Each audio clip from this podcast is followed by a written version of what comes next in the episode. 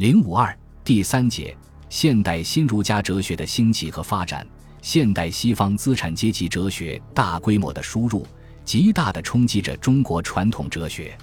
五四以后，以梁漱溟、张君迈为代表的一些哲学家，开始运用伯格森的唯意志论来改造中国儒家的心性之学，批评西方实证主义倾向，在复兴儒学的旗帜下，开始建构自己的新孔学和新宋学的哲学体系。二十世纪三十年代以后，熊十力通过对中西。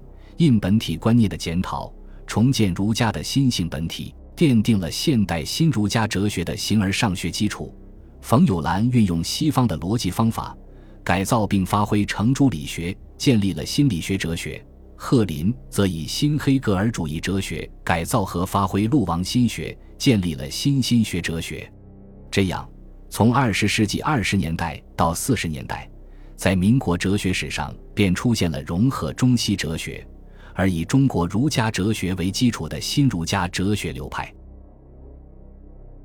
本集播放完毕，感谢您的收听，喜欢请订阅加关注，主页有更多精彩内容。